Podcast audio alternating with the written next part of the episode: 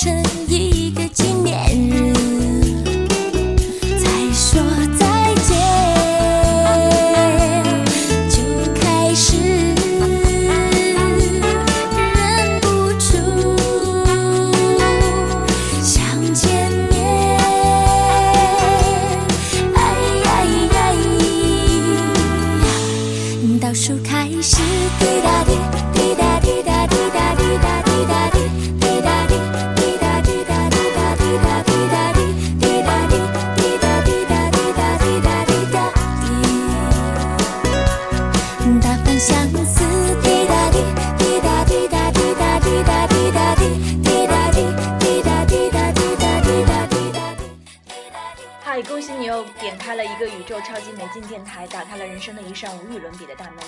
充分意识到自己能能特别牛逼的原因出在你身边，没有小段的新世界正向你走来。我是简怡，我是老刘，我是小王，呃，咱今天首先啊，我很遗憾，大家只能听到声音，看不到图像啊。今天简怡真是穿的是盛装华丽啊，我都不敢扭头。惊艳。对，就半球状的物体。呃，晃瞎狗眼啊，这是。我今天是不是坐这儿就够了呢？是不是根本就不用开枪了呢？不行，你还得说。那个是这样啊，为了感谢，因为我们上期节目被那个励志电台推荐了，然后我们增加了非常多的粉丝，感谢大家的订阅。呃，本来是只是想做着玩的，那既然有这么多人都订阅了我们，我们打算从这一期开始非常认真的来对待这件事儿啊，呃，就是我们非常认真的来逗慢子玩一下。对，然后我们那个第一个做好的就是从你们完全感觉不到的地方入手。我们做了个美甲，我们都割了双眼皮儿，你们看不到吧？开了眼角，对，嗯，垫了鼻子，戴了假发，够了。然后我们这期呢，可能大家听歌词也就能知道大概说什么了。我们是想啊、聊一聊那个呃，倒数开始，对打的这些事儿啊。然后我们想说的是北京的的哥这些事儿，因为我觉得，呃，在现在大家到了一个城市之后的的哥是一个城市的给你的第一印象一个名片，不管你是从呃机场还是从火车站下来，就唯一一个不是那种制度化的人就是这个的哥。所以前些年特别火的是那个你要置低姐于何地啊，对，的哥和的姐，不好意思啊。然后前些年特别火的是什么五零二的公交车司机，嗯就说什么开的特别快，对，然后 说几辆五零二绕着广场转，能够开启时光隧道 之类的。然后最近比较火的就是北京的哥，因为北京的哥是一个特有话题性的人群，我们这这期就来聊聊北京的哥。嗯，然后我想问问你们，就是一提到北京的出租车司机，你们脑海中蹦出的第一个词儿是什么呀？北京的出租车司机，我想第一个蹦出来的词儿应该是逗比吧，就是不管什么东西他都能聊，而且还都特别会聊。嗯，对，我觉得也是。那个，我感觉北京的出租车给我的感觉就是，你坐在旁边，只要说“嗯啊，对什么呀，去你的吧”就行了。然后就是你只要你只要捧哏就行了，逗哏这些事儿全交给他就可以。捧哏演员们都不高兴了。对，我们的工作没这么简单。那个，我觉得就是对于我这样一个有社交恐惧、内向的淑女来说，有吗？没觉得？就是觉得还挺烦的，就是真的是太爱说话了。嗯，对，北京，呃，我觉得北京爷们儿本来就爱说，是吧？我们这期叫做“说黑北京人就黑北京人”，这个不敢，还在干嘛呀你？还在北京这个地界上混着呢。然后我先插一句啊，就是我觉得北京的初中生，特别是男生，特别可怕，你知道吧？他们说两个初中的北京男孩说话，一般都是这样开始的，就是“你妈逼，你知道吗？昨天我去哪哪哪儿干嘛了？”完那个说“你妈逼，其实我也去过。然后这些男孩子长大都都当了那个的哥，”这倒不一定，就是老刘必须提醒你啊啊，你你今儿你要再这么说下去的话，我可接哪儿哪儿都待不下去了，是吧你可回不？了家啊。我这么穷哎我们这个，节目啊，幸好虽然我今天打扮的这么盛装，幸好大家看到找我们照片儿，对。我们这不然都出不了门儿，怎么打车啊？以后还好，咱言归正传啊，就说说，呃呃，在北京生活这么多年了，你有没有遇到过特别好玩的事儿跟的哥？惊悚算好玩吗？我惊悚暗黑的社 交恐惧内向淑女，你的惊悚对我来说就是好玩，反正我又不惊悚 什悚。么人呢你？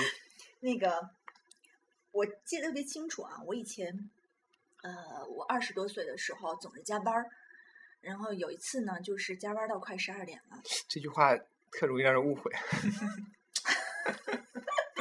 什么路子？野路子。然后呢，到了十二点，本来到了十二点打车就挺害怕的哈。嗯。然后上了车，我看见是一个大姐，觉得心里挺高兴的，哎，就是这么晚了，一个一个的姐拉着，总是会放心多了嘛。结果呢，这个大姐我们就开开到了通惠河北路上，这大姐突然间开腔了，说：“你是做什么工作的呀？”就是完全不是通常的北京出租车司机那种特别热情的那样的口气啊，就幽怨的就是这样阴森森的说：“你是做什么工作的呀？”哎，我都吓哆嗦了，我也不知道怎么想的，脑子短路了，说我是大夫。你应该说你是警察，这更安全。是啊，我当时不知道怎么想的，说完了我就特后悔，我心想完了，一场治疗即将开始呀。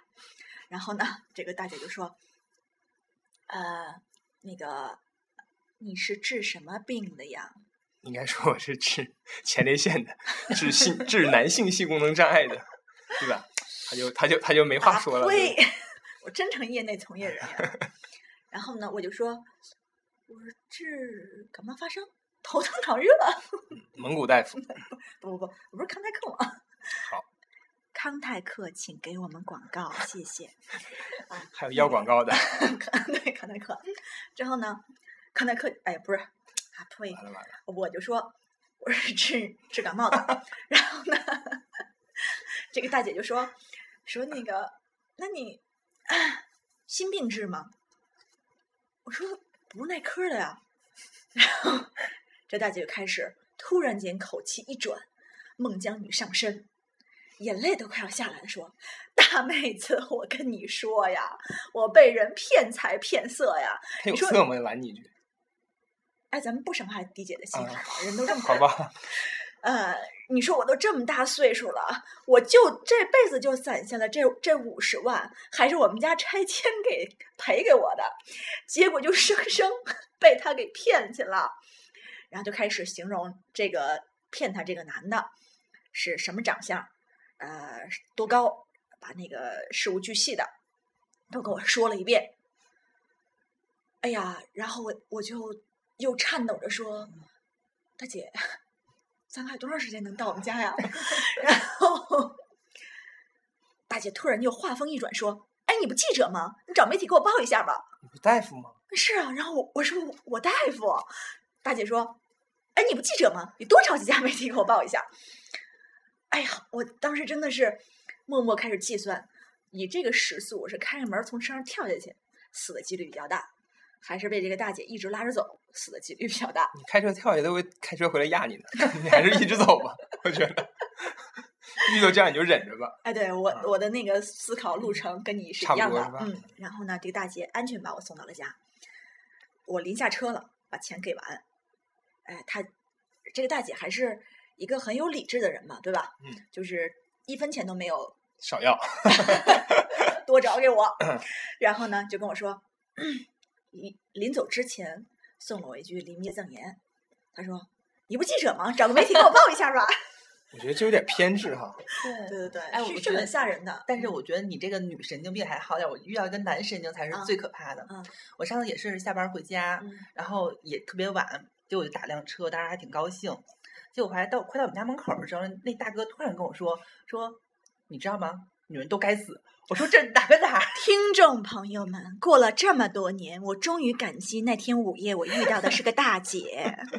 对，他说女人都该死。我想心想说这哪跟哪儿啊？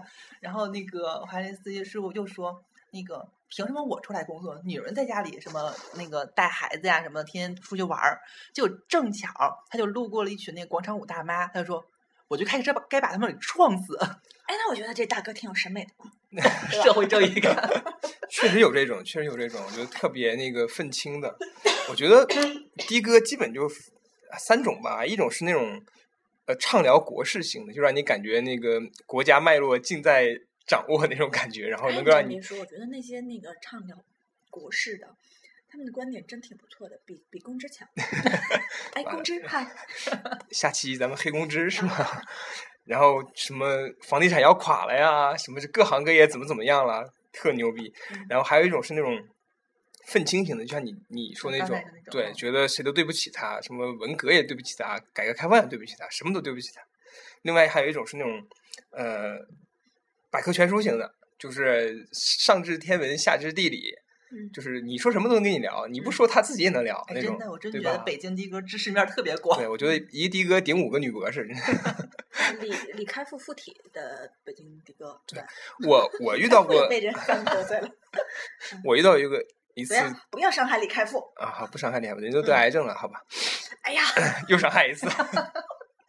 这刀补的，哎，我遇到过一次特惊悚的，就是呃一次，呃大概是凌晨一点，我看完演出，打车从长安街往家走，嗯，上车之后那个司机就说：“哎，这真挺困的。”我也没当回事儿，我就在后面后排那个靠那儿歇着，等大概能开了五六分钟，我一抬头看见后视镜了，就看见司机师傅正闭着眼睛开呢，就就真的是已经抱着那个方向盘已经睡着了，哎呀，你还活着真是命对对，我我出过车祸呀，对呀，所以我觉得这事儿特害怕。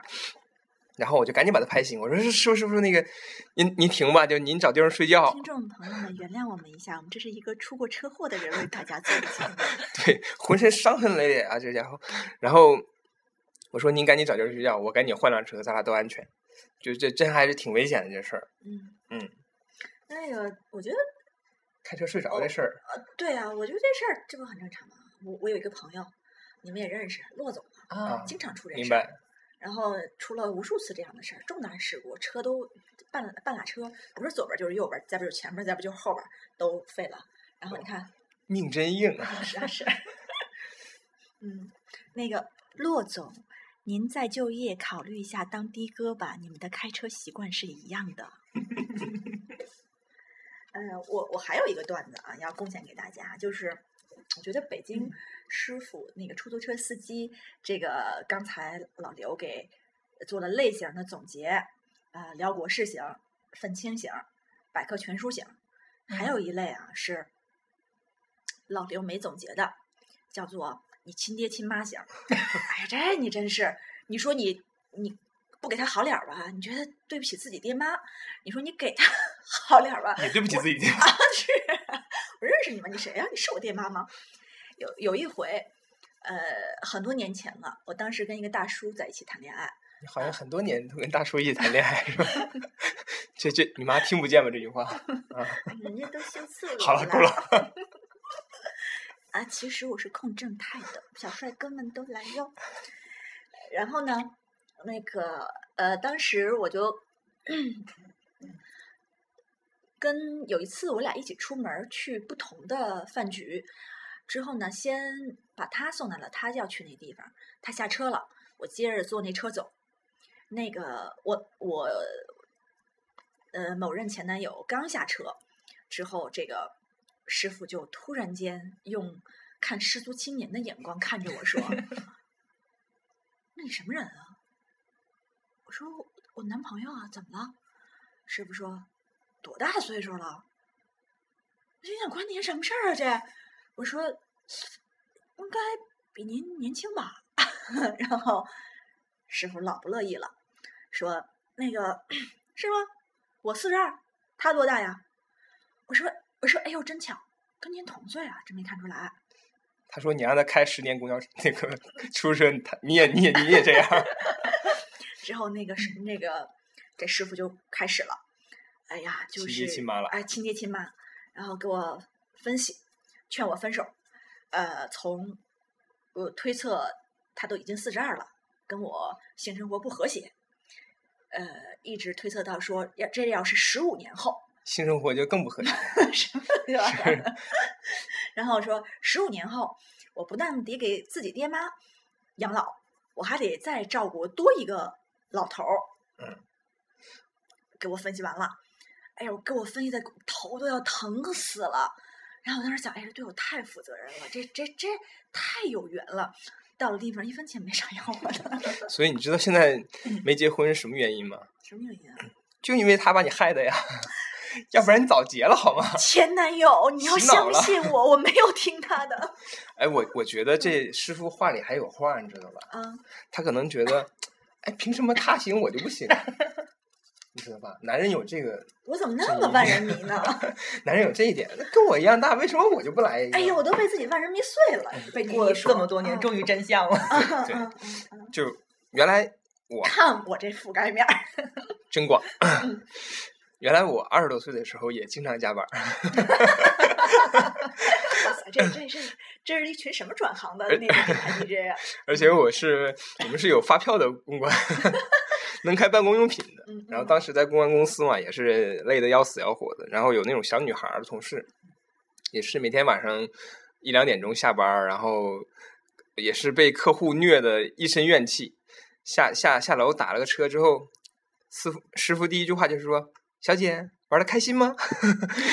他就会直接把你想成是出来卖的。哎，咱们就是咱们之前咱们公司在那个德宝饭店那边儿，嗯嗯然后呢，德宝饭店下边不是停了特别多的拉活的吗？嗯，然后他们也是都是在等那个业内从业人员的。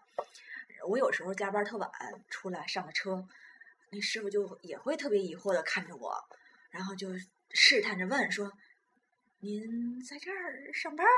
怎么感觉气质不像是吧？对，哎气质有点过于好 又来了。我觉得简怡这是说几句话就能拐到夸自己身上，这事儿简怡做人一向客观，哦。然后我又想起一件事儿，特别好笑简怡还在商店里倒点水喝去，老啊。刘你行我我先我先来着啊嗯。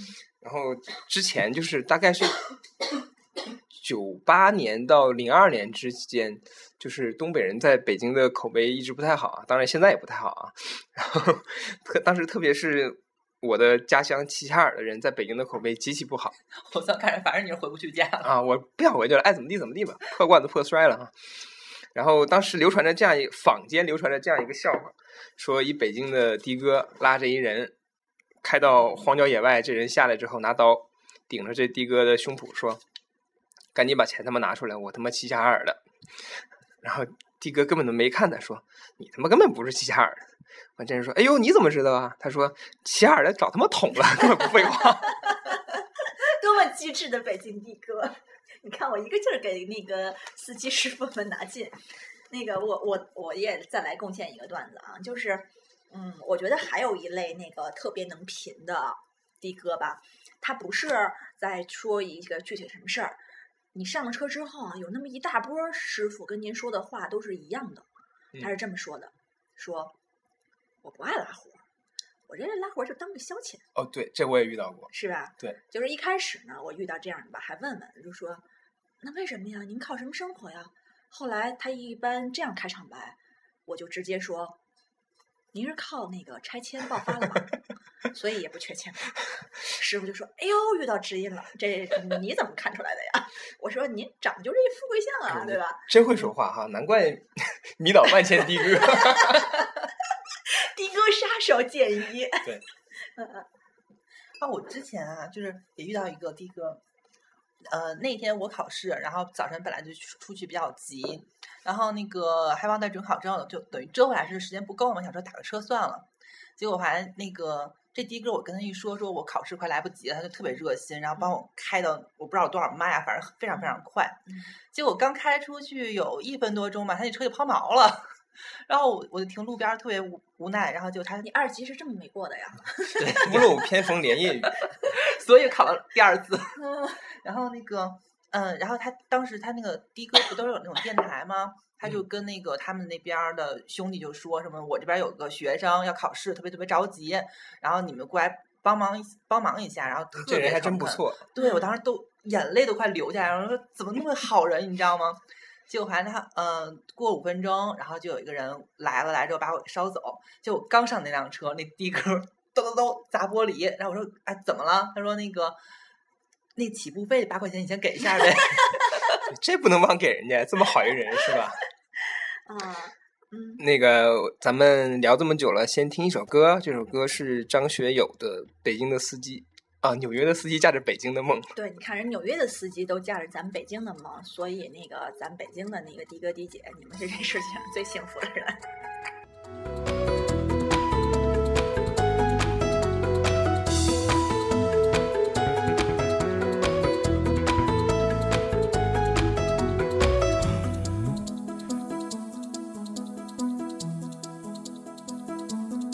吃着那汉堡包，却想着睡觉。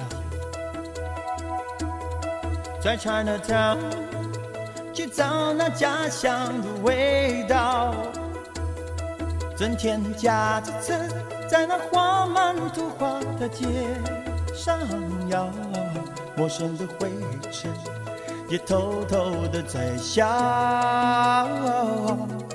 外国的月亮究竟圆不圆？只有声响的摆设在我心里面摇晃，整天驾着车在那 A B C D 的街上摇，快乐不快乐，我也不要知道。纽约的司机坐着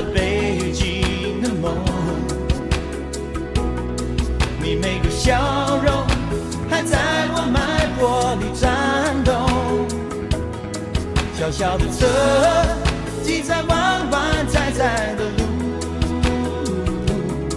感觉就像那高速公路飞跃的风。纽约的司机驾着北京的梦，每一朵白云像是模仿你的面容。小小的车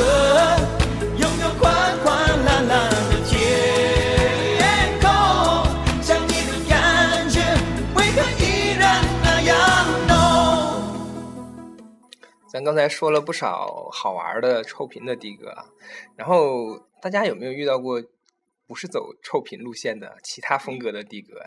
有啊，就也有那个很多的哥是走那种高冷路线，全程一言不发那种。这种我没怎么遇到过。那个就是什么样的是高冷？那个就是你你跟他他一句话都不说，你知道吗？然后那个整个就是特别特别拽那个态度，结果最后快到下车的时候跟你说一句：“下车注意点啊，别把那门碰坏了。”我当时就想着把那个钱给甩他脸上。这种我遇到的还比较少。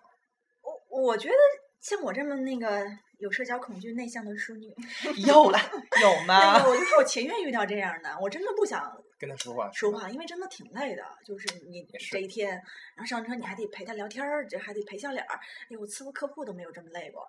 然后伺候客户呃，关键词又来了。那个呃，哎呀，真是的，都打乱人家的思路了啦。那个，我我觉得我身边有好多人都是真的是，呃，情愿让那个出租车司机特别高冷，不爱搭理你。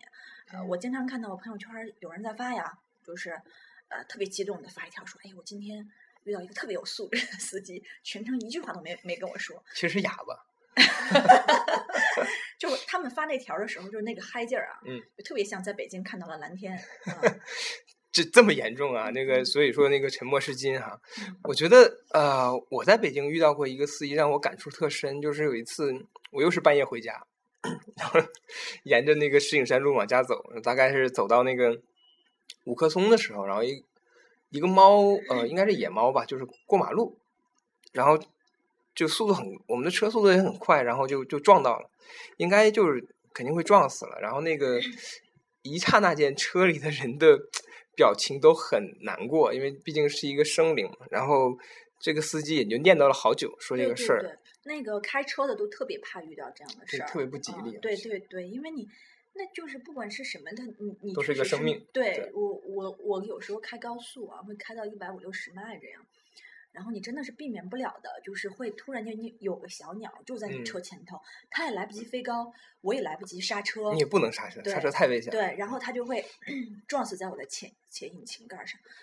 那时候你真的是会觉得，哎呀，太丧了。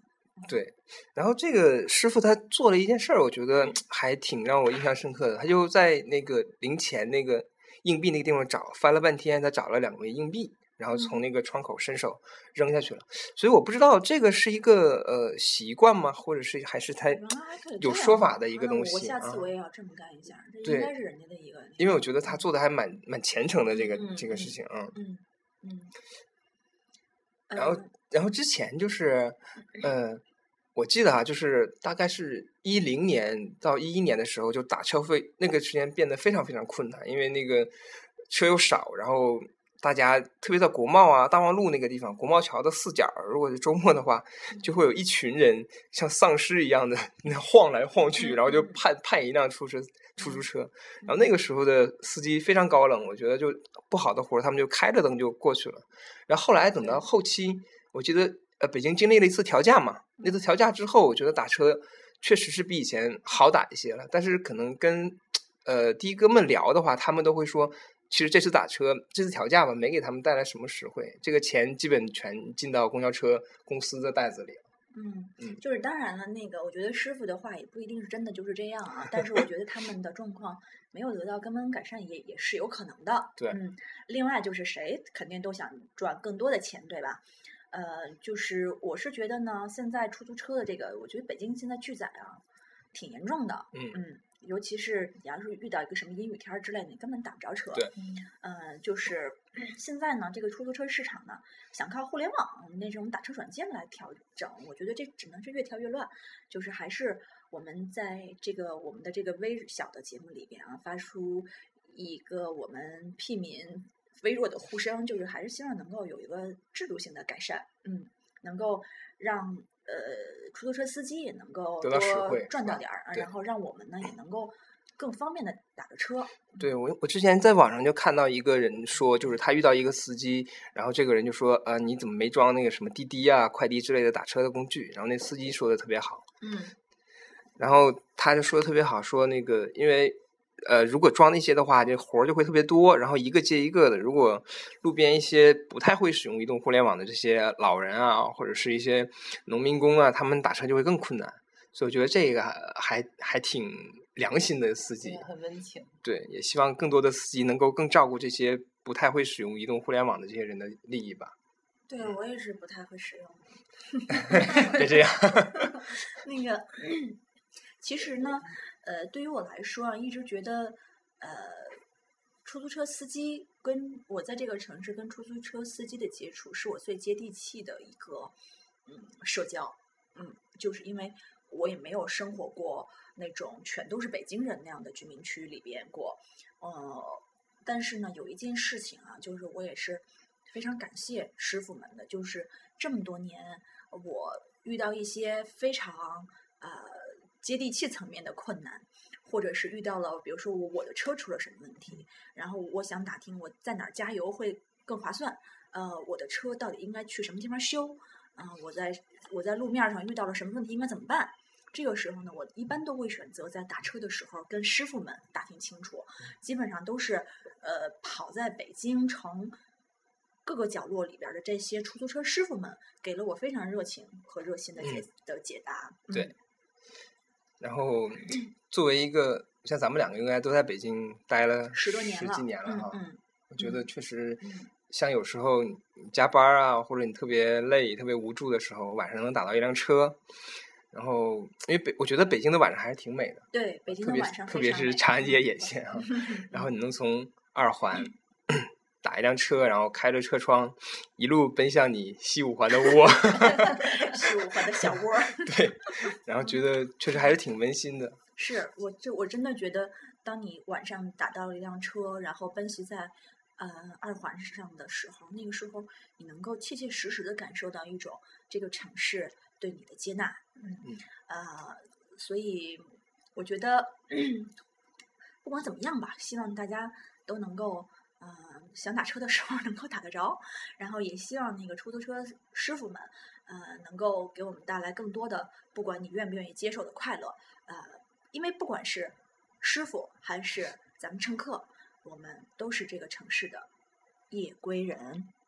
嗯，那呃这一期三人行必有有小段段儿圆满结束，说不定什么时候更新再见。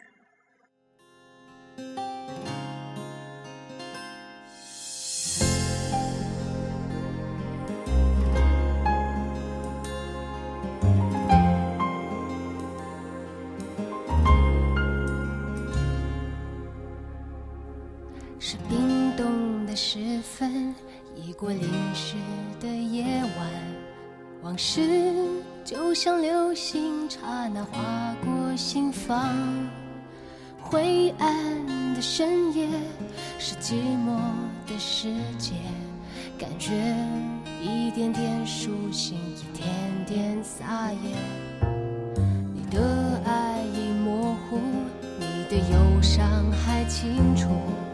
我们是流浪这座夜的城市，彷徨着彷徨，迷惘着迷惘，选择在月光下被遗忘。你忘了吧，所有的厮守承诺，谁都是爱的没有一点的把握，也别去想哪里是甜蜜的梦想，还是孤单的路上自由的孤单。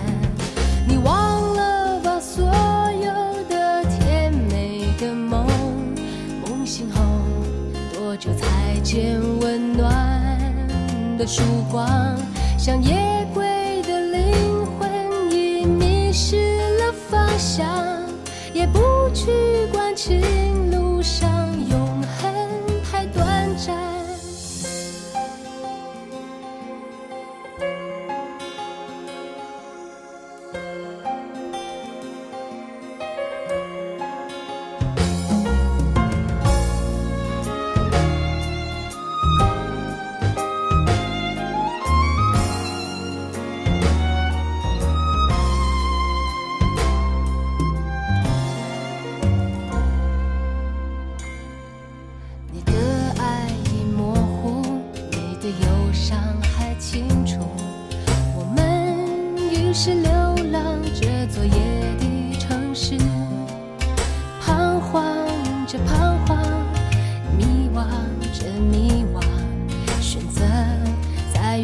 下